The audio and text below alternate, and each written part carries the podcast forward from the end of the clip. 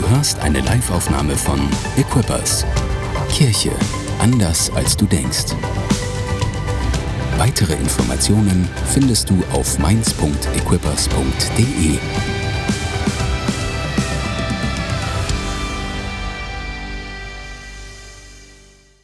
Hey, wenn du mich nicht kennst, ähm, dann stelle ich mich dir kurz vor. Ist es gut? Mein Name ist Paul.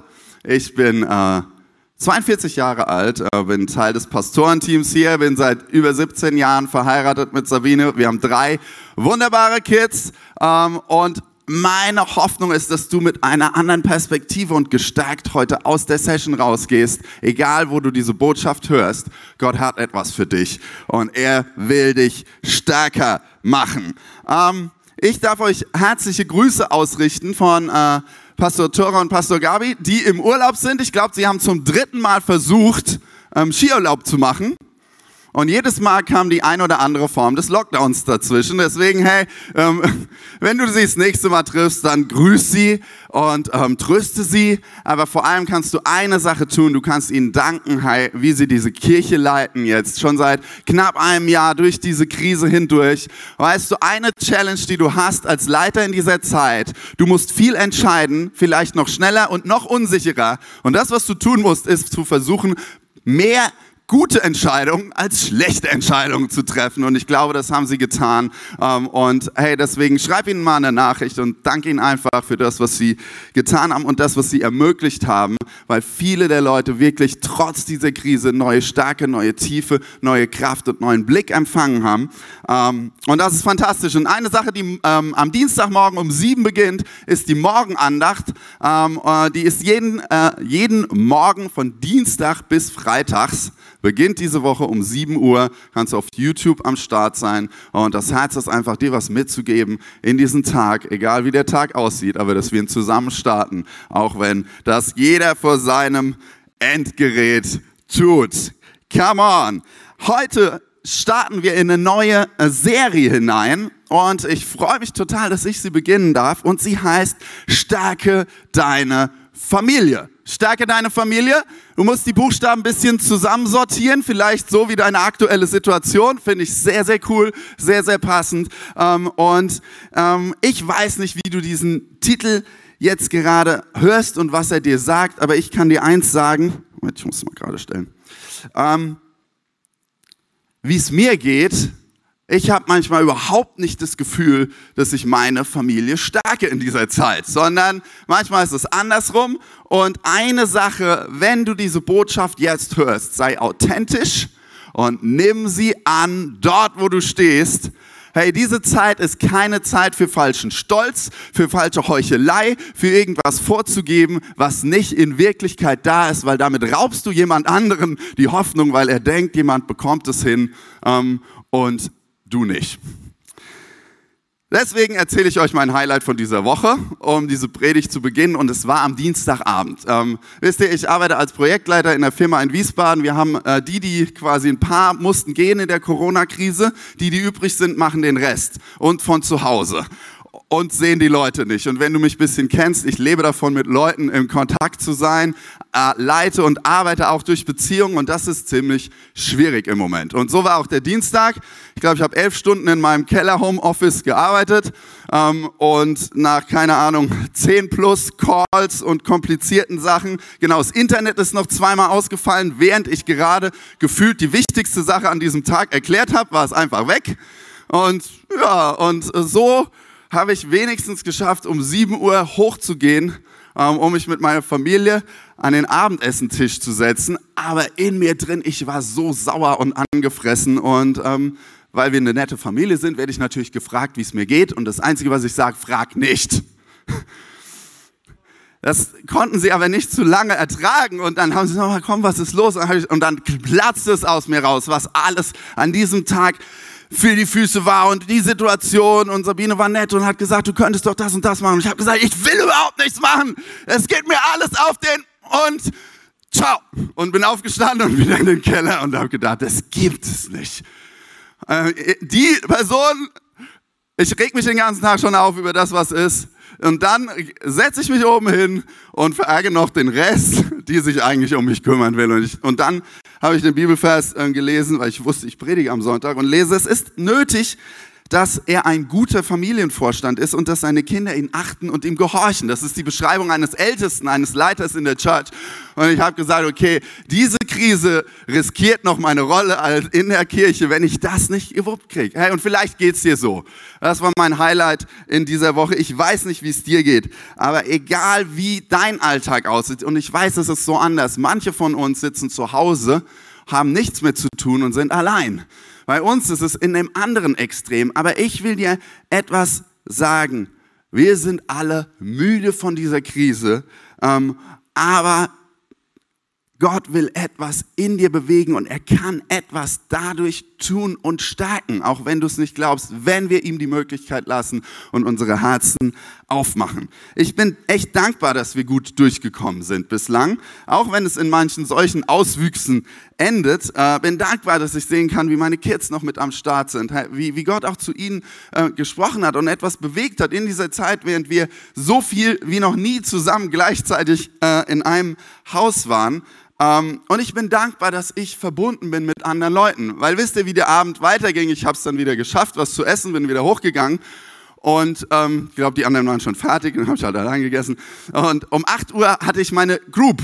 Also ich leite eine Group mit meinen äh, Leitern und ich habe echt gedacht, ey, was fällt mir ein, um diese Gruppe jetzt abzusagen, weil ich wirklich keinen Bock hatte. Ja? Und ähm, mir ist nichts eingefallen und als äh, guter Leiter und Pastor kannst du auch nicht lügen und dir was ausdenken, weil außer innerlich ging es mir gar nicht schlecht. Ja? Und ähm, so haben wir die Group gehabt und, und es war ein äh, guter Austausch. Ich war auch wie jetzt sehr authentisch und sie haben mir dann auch geholfen, mich zu fangen wieder. Und am Ende habe ich gefragt, hey, was hat euch geholfen in der Krise stark zu bleiben. Und ich will euch einfach ein paar Highlights am Anfang, die ein paar praktische Sachen einfach mitgeben, ähm, was, was wirklich, das waren ungefähr zehn Leute, glaube ich, drin, oder acht Leute, so acht Familien, was ihnen geholfen hat, sowohl mit, mit Kids, aber auch in Partnerschaft und in Freundschaften, um stark zu bleiben. Das erste war einfach was zusammen unternehmen. Das sind ganz einfache Sachen. Essen, bestellen, essen, kochen, Ausflüge, spazieren gehen, ähm, selbst ein äh, äh, diese Woche war sogar ein Highlight zu einem großen Supermarkt, wo du alles finden kannst. Ähm, Essen bestellen, Freunde treffen, online oder in echt. Also was zusammen trotzdem machen war das eine. Das andere Thema war, hey, was hat uns geholfen, ist trotzdem Spaß zu haben. Zu lachen, ähm, zu spielen, zusammen, wenn es geht, online zu spielen, die Sachen nicht alle so ernst zu nehmen. Ähm, ähm, einer hat gesagt, uns hat geholfen, wir hatten ein Planschbecken im Sommer im Garten stehen, das hat uns gerettet mit den Kids zusammen. Ähm, einer hat gesagt, die waren frisch verheiratet, die hat gesagt, zum Thema Spaß haben, sie haben gesagt, Knutschen hilft uns, ja, das kann dir auch helfen, wenn... Äh, ähm, und manche haben auch gesagt, Gin Tonic, das kann auch durchaus dazu hören, wenn das nicht dein Haupt Getränk jeden Tag. Aber come on, Spaß haben hilft, damit umzugehen. Ähm, das dritte war dann gute Rhythmen in dem Ganzen zu entwickeln, wo der Alltag ja doch so gleich ist. Gemeinsam, jemand hat gesagt, und da habe ich gedacht, oh wirklich, gemeinsam die Woche planen, das hat in mir überhaupt gar nichts an Enthusiasmus freigesetzt, aber es hilft, wenn du einen Plan hast, auch wenn die Tage gleich ähm, sind. Ähm, was mal alleine zu machen, wenn du zu, mit vielen unterwegs bist und was zusammen zu machen, äh, wenn du alleine unterwegs bist in dieser Zeit. Ähm, streck dich nach dem aus, was dir ein bisschen fehlt. Die Kids, wenn du mehrere Kids hast, auch mal einzeln zu treffen. Hey, Rhythmen zu haben, wie du Gott mit ihm redest, aus seinem Wort empfängst ähm, äh, ihn, ihn zu preisen, das hilft total, Rhythmen zu haben ähm, in dieser Zeit. Und das vierte war, hey, die Haltung irgendwie zu bewahren in dem Ganzen, so gut es geht, dankbar zu sein, nicht nur auf sich selbst zu schauen, andere zu unterstützen, ehrlich zu sein, die Emotionen auch mal rauszulassen. Ähm, möglichst ohne andere zu Schaden zu kommen zu lassen, aber das hilft manchmal, deine Haltung wirklich ähm, zu halten. Ja, Ihr Lieben, das sind alles gute Sachen und dafür musst du nicht in die Kirche kommen, um die ähm, zu hören oder online dabei zu sein. Ähm, ich glaube, es sind gute Sachen, nach denen du dich ausstrecken kannst und ignoriere das nicht, weil es ist keine normale Situation, in der du dich befindest. Deswegen kannst du nicht einfach ganz normal agieren, sondern es braucht extra Kraft, es braucht extra Anstrengung.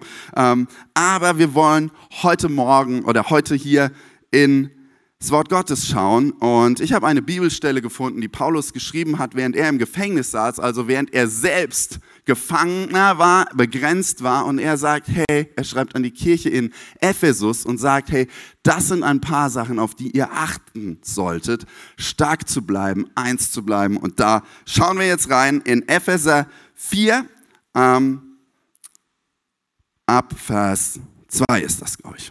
Oder? Ja, genau. Nee, Vers 1. Als ein Gefangener für den Herrn fordere ich euch deshalb auf, ein Leben zu führen, das eurer Berufung würdig ist. Denn ihr seid ja von Gott berufen worden. Seid freundlich und demütig, geduldig im Umgang miteinander. Ertragt einander voller Liebe, bemüht euch im Geist eins zu sein, indem ihr untereinander Frieden haltet. Und wir springen an den ans Ende von diesem Abschnitt in Vers 15 schreibt er, stattdessen lasst uns in Liebe an der Wahrheit festhalten und in jeder Hinsicht Christus ähnlicher werden, der das Haupt seines Leibes der Gemeinde ist. Durch ihn, sag mal durch ihn, auch zu Hause, durch ihn Okay. Durch ihn wird der ganze Leib zu einer Einheit und jeder Teil erfüllt seine besondere Aufgabe und trägt zum Wachstum der anderen bei, sodass der ganze Leib gesund ist, wächst und von Liebe erfüllt ist. Das ist der Text, den Paulus schreibt. Er richtet ihn eigentlich an die Gemeinden, aber ich glaube, hey, dieser Text enthält so viel für deine kleinste Einheit, in der du lebst, sei es deine Beziehung, sei es eine Freundschaft, sei es deine Familie. Und er endet damit mit einem Blick, mit dem Ziel, dass der Leib gesund ist, dass er wächst und von Liebe erfüllt ist. Hey, wenn etwas gesund ist, etwas wächst und von Liebe erfüllt ist, dann ist es etwas Starkes, was sich multipliziert. Und das ist das, was ich mir wünsche für meine Familie, für meine Beziehung, dass sie gesund ist, dass sie nicht stehen bleibt, sondern wächst und darin Liebe enthalten ist, die andere vielleicht sogar sehen können. Hey, lasst uns reinschauen in den Text. Ich habe ein paar Punkte mitgebracht heute, die ich gerne, die wir daraus erkennen können. Das erste ist, und der Punkt heißt, da ist mehr als Überleben. Da ist mehr als Überleben. Vergiss nicht, da ist ein größeres Leben. Paulus ist wirklich krass. Er sagt, ich fordere euch auf, ein Leben zu führen, was eurer Berufung würdig ist, denn ihr seid von Gott berufen worden. Da ist mehr als Überleben. Auch wenn sich vielleicht gerade manches nach Überleben anfühlt, hat Gott generell mehr als Überleben für jeden Einzelnen von uns. Er hat über dich nachgedacht. Wir glauben, Gott hat dich gemacht. Er hat über dich nachgesinnt. Er hat dir Gaben gegeben. Er hat dir eine Bestimmung gegeben. Er hat dir einen Zweck gegeben, für den du leben solltest. Und wenn du das findest und entdeckst, dann wird oft aus einem Überleben ein Leben nach dem, was Gott für dich hat. Hey, wandle würdig. Und das bedeutet auch, wenn du erkannt hast, für was dein Leben ist, dann fängst du an, auch dein Verhalten zu ändern. fängst du an, würdig zu leben. Das heißt, ein bestimmtes Verhalten, was das ausdrückt und was sich danach ausstreckt, das zu empfangen und dort hineinzuwachsen, was Gott für dich hat. Und hey, auch wenn in dieser Zeit, vielleicht in den letzten Monaten und vielleicht auch noch in den nächsten Monaten ein paar Wochen, Tage da sind, wo es ums Überleben geht, so wisse, Gott hat mehr als Überleben für dich. Und was könntest du vielleicht gerade jetzt in dieser Zeit tun, wo du vielleicht noch nichts aktiv tun kannst, um das an den Start zu bringen, weil es begrenzt ist? So kannst du doch danach suchen und Gott fragen und ihn bitten darum, dir zu zeigen, Gott, was hast du für mich, was mehr als nur Überleben ist. Überleben in meinem Job, Überleben in meiner Familie, Überleben in meiner Ehe, Überleben in meiner Freundschaft. Gott hat mehr für dich und ich will dich ermutigen, jetzt in dieser Zeit danach zu suchen und gleichzeitig zu wissen, aber es kann auch ein Überleben gerade sein. Gott ist da nicht sauer, weil sein Zeitraum sieht anders aus als diese in seinen Augen kurze Zeit, wo wir begrenzt sind. Hey, ja, ich will dir einfach sagen, was du machen kannst, wenn du suchen möchtest danach, was Gott für dich hat. Wir haben den Equip-Kurs, den haben wir beworben. Das ist wirklich gut, einmal zu hören, was Gott generell für jeden von uns hat. Und er wird dir auch ermutigen und Ideen zum Beispiel geben, was für dich passen könnte. Und äh, darauf kannst du super reagieren. Und ich habe es euch gesagt, ähm, jedes Mal, wenn wir eine Group haben, hilft es mir, vom Überlebensmodus in einen Lebensmodus umzuschalten. Ich musste an diesem Abend umschalten und äh, musste danach ringen und suchen, was hilft jetzt diesen acht Leuten, mit denen ich jetzt verbunden bin. Und das zieht mich automatisch immer wieder aus dem Überlebensmodus heraus. Und äh, hey, wenn du kein Teil einer Group bist, dann will ich dich ermutigen, suche danach. Und unsere Gruppen finden online statt und du kannst gerne am Start sein. Das war Punkt eins. Da ist mehr als Überleben. Das zweite ist, und das ist ehrlich gesagt heute mein Lieblingspunkt, ähm, das ist schlecht, weil vielleicht schaltest du dann ab Punkt drei wieder ab, aber das ist wirklich mein Lieblingspunkt heute. Ähm, und ich habe ihn genannt, ertragen ist gerade genug. Und ich habe auch die Predigtitel ähm, so gewählt, heute den ersten Teil. Ertragen ist gerade genug genug oder ertragen es manchmal genug. Hey, Paulus schreibt weiter in Vers 2, seid freundlich, demütig und geduldig im Umgang miteinander, ertragt einander voller Liebe. Hey, Paulus hat auch gute, gute Tipps am Start, durch die Krise zu kommen. Freundlich sein, demütig sein, nicht so auf sich selbst gucken, mehr auf den anderen, geduldig sein. Ähm, da kannst du noch viele Sachen hinzufügen. Die Bibel schreibt in Galater, was der Heilige Geist alles in uns hervorbringt. Liebe, Freude, Frieden, Geduld, Freundlichkeit, Güte, Treue, Sanftmut, Selbstbeherrschung. Alles gute Sachen. Aber was machst du, wenn es nicht langt? Wenn du merkst, ich kann es nicht mehr halten. Der Heilige Geist hat noch nicht genügend in mir gearbeitet, dass immer diese Geduld, der Langmut, der Friede und der Demut in mir ist. Ich, ich finde es der Hammer, dass Paulus so, so authentisch ist. Er sagt und er schreibt weiter, hey, wenn das nicht klappt, ertragt einander. In Klammer zumindest voller Liebe. Ertragt einander voller Liebe. Und da, in dem Wort steckt auch nicht viel anderes drin. Da steckt drin, haltet einander aus. Lasst es zu, wenn es raff zugeht. Und ich finde, damit kann ich viel anfangen in dieser Zeit gerade. Ertragt einander. Und ich will dir etwas sagen, das hört sich nicht so wirklich ultra krass und geistlich an, einander zu ertragen. Hey, aber weißt du, was Gott tut? An manchen Tagen, er erträgt uns in Liebe. Er erträgt es, wenn wir die Dinge nicht hinbekommen. Er erträgt es und er spricht noch nicht mal aus. Ertragen heißt, äh, nicht wegzulaufen.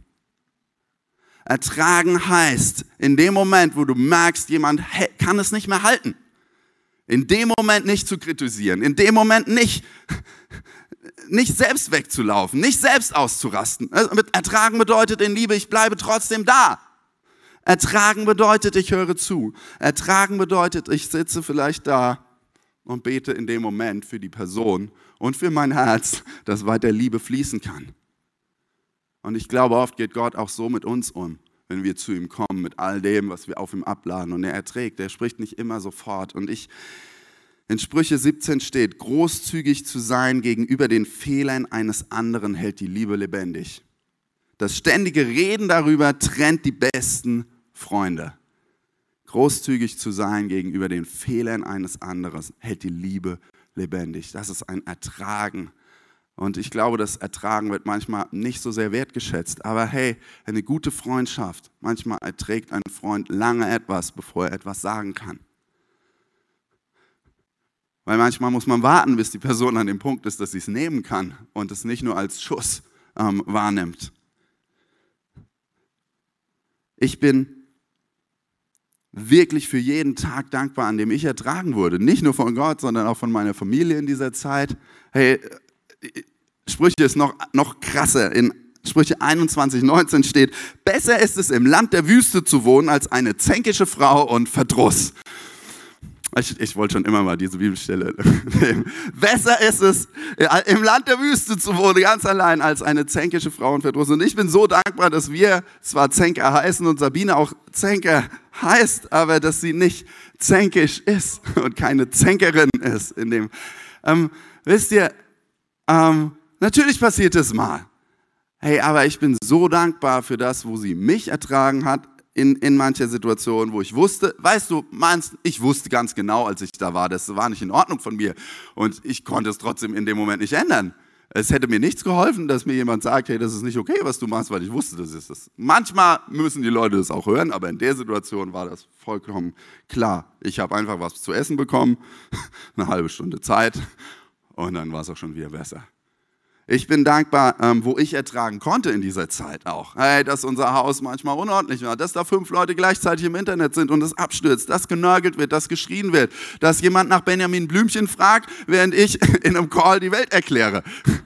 ähm, dass da schlechte Atmosphäre und Gereiztheit ist. Hey, ich bin dankbar, dass Gott mir geholfen hat, es zu ertragen. Und ich glaube, das macht am Ende auch stark, weil wenn du es nicht erträgst und die ganze Zeit nur versucht, alles zu ändern, was sich gerade nicht ändern lässt, dann macht es die Familie und das, wo du lebst, auch nicht stabil. Ich glaube, dieses Ertragen ist die Basis, in der wir im Moment leben dürfen. Und was uns hilft, und das finde ich gut, ist in Liebe zu ertragen. Und es ist nicht unsere Liebe, die wir brauchen, um das zu ertragen, sondern es ist ähm, Gottes Liebe. Hier steht auch, und ertragen ist auch etwas, ertragen musst du nur was, was unangenehm ist. Hier steht nicht genießt euch in Liebe, das ist auch was Gutes, aber ich glaube, manchmal ist es jetzt gerade mehr ertragt. Und Paulus schreibt noch weiter, und das ist wirklich krass. In Vers 3, lass uns weitergehen, schreibt er, bemüht euch, im Geist eins zu sein, indem ihr untereinander Frieden haltet.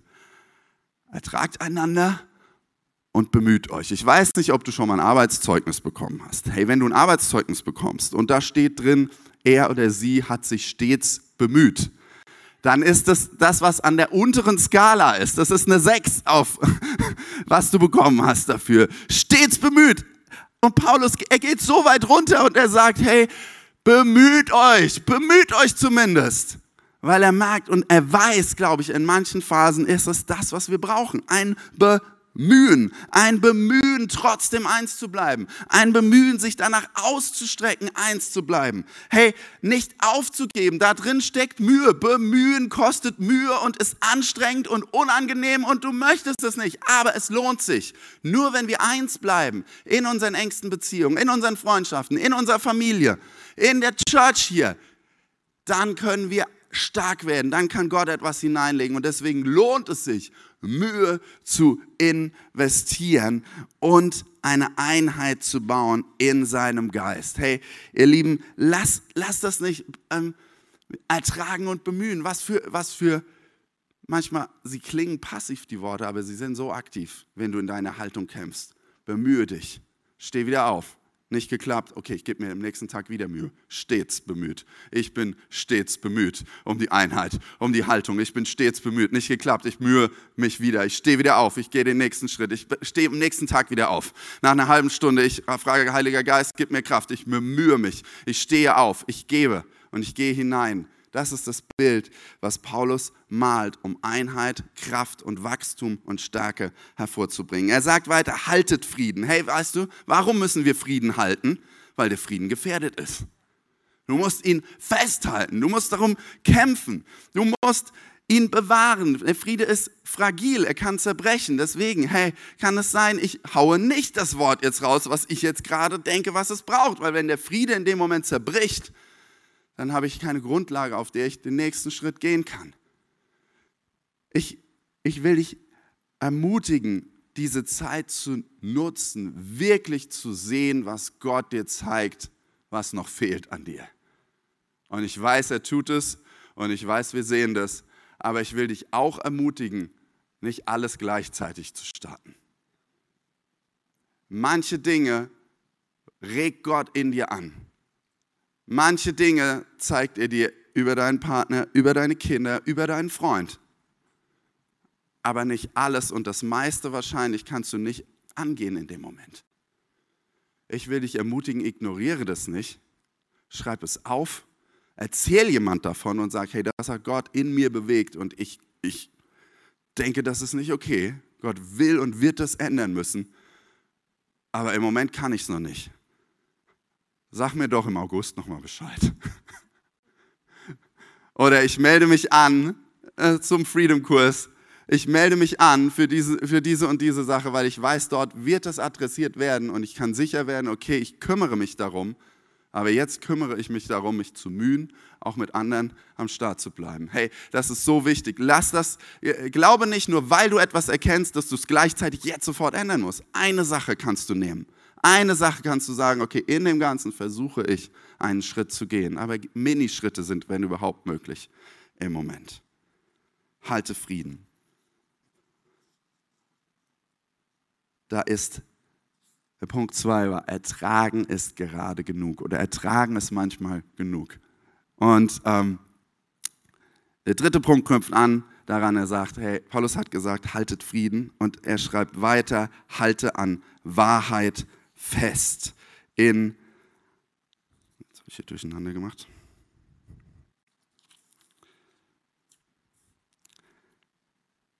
Halte an der Wahrheit fest. Warum?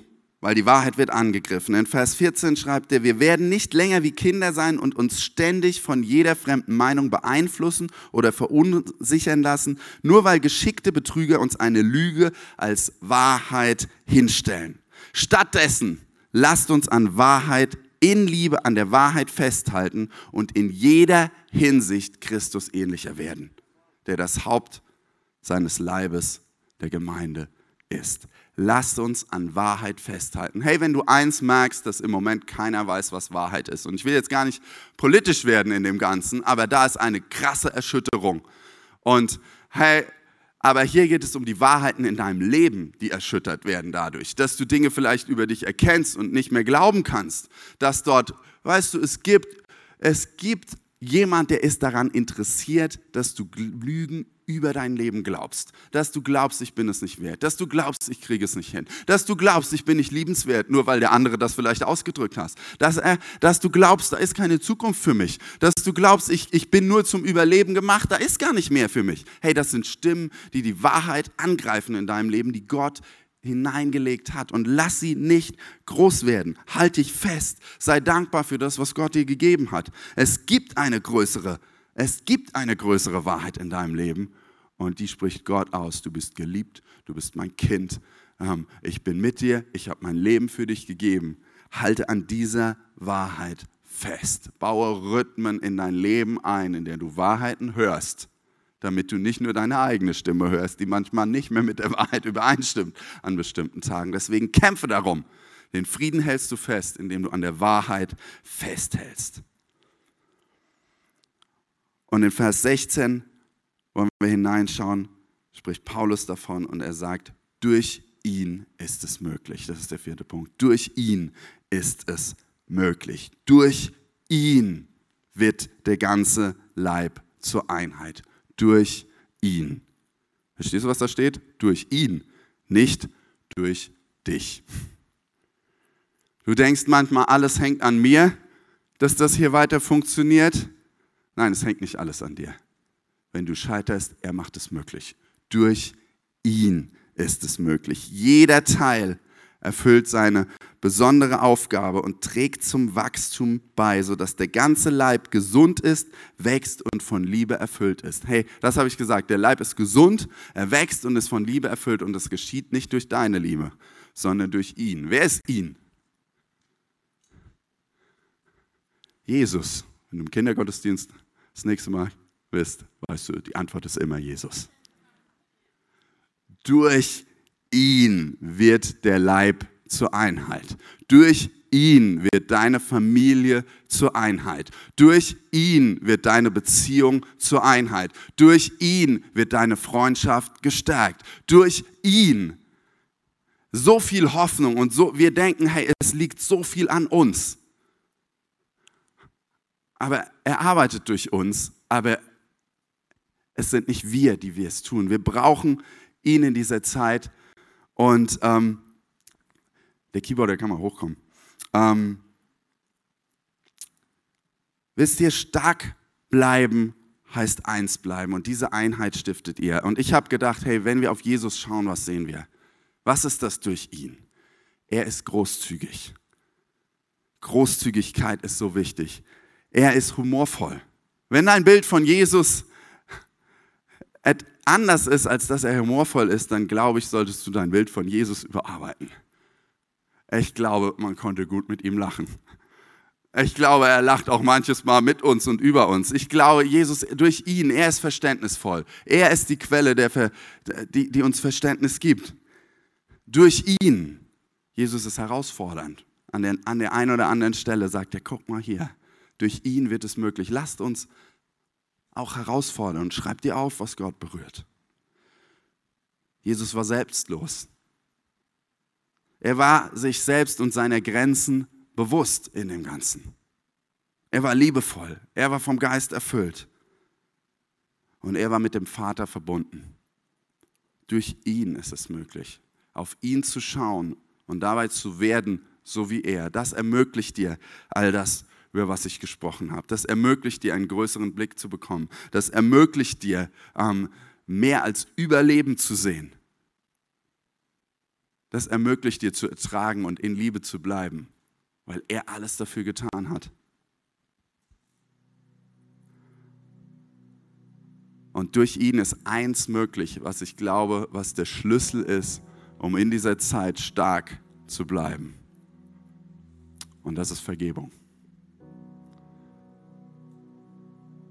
Paulus schreibt an einer anderen Stelle im Kolosserbrief, in einem ähnlichen Ton, in einem ähnlichen Kontext, schreibt er an die Kolosser in Kolosser 3,13, ertragt einander, das haben wir schon gehört, und vergebt euch gegenseitig. Da ist ein Zweiklang in diesen Dingen. Ertragen bedeutet, da ist etwas passiert, was nicht ganz okay war. Manchmal sind es Sachen, die nicht nur ein bisschen nicht okay waren. Und wenn du merkst, du lebst in etwas, was, was dort wirklich über die Grenzen dauerhaft hinweggeht, dann will ich dich ermutigen, das auch anzusprechen und rauszukommen. Es gibt Dinge, die solltest du nicht dauerhaft ertragen. Nimm diese Botschaft nicht an dieser Stelle. Aber mir geht es um, um das, über was ich gesprochen habe, um das Zusammenleben. Ertragen und vergeben. Das bedingt einander. Ich kann nur weiter ertragen den nächsten Tag, wenn ich wieder vergeben habe. Das Vergeben ermöglicht mir, wieder zu ertragen. Vergebt euch gegenseitig, wie auch der Herr euch vergeben hat, so auch ihr. Ich glaube, um uns stark zu machen, ist es wichtig, unsere Herzen immer wieder vor ihn zu bringen und durch ihn zu ermöglichen, dass wir vergeben können. Und dass der nächste Tag nicht auf dem Niveau startet, wo der andere geendet hat, sondern wir mit einem weißen Blatt neu hineingehen, in den neuen Tag, in, die neuen, in, in das neue Beziehungsgeflecht, in die neue Herausforderung, die der Tag bringt. Und vergeben ist etwas, was zutiefst übernatürlich ist. In uns ist jemand, der rechnet uns ständig vor, was gerecht und ungerecht war. Gnade aber, die Jesus gebracht hat zu uns und die durch ihn uns möglich ist, kann über diesen Gerechtigkeitssinn hinweggehen und sagen, das war nicht okay, ich lege es in Gottes Hände. Ich weiß, Jesus, du hast mir vergeben, ich vergebe auch. Und damit wird Versöhnung möglich und ein neuer Tag möglich. Ver vergeben ist überlebenswichtig.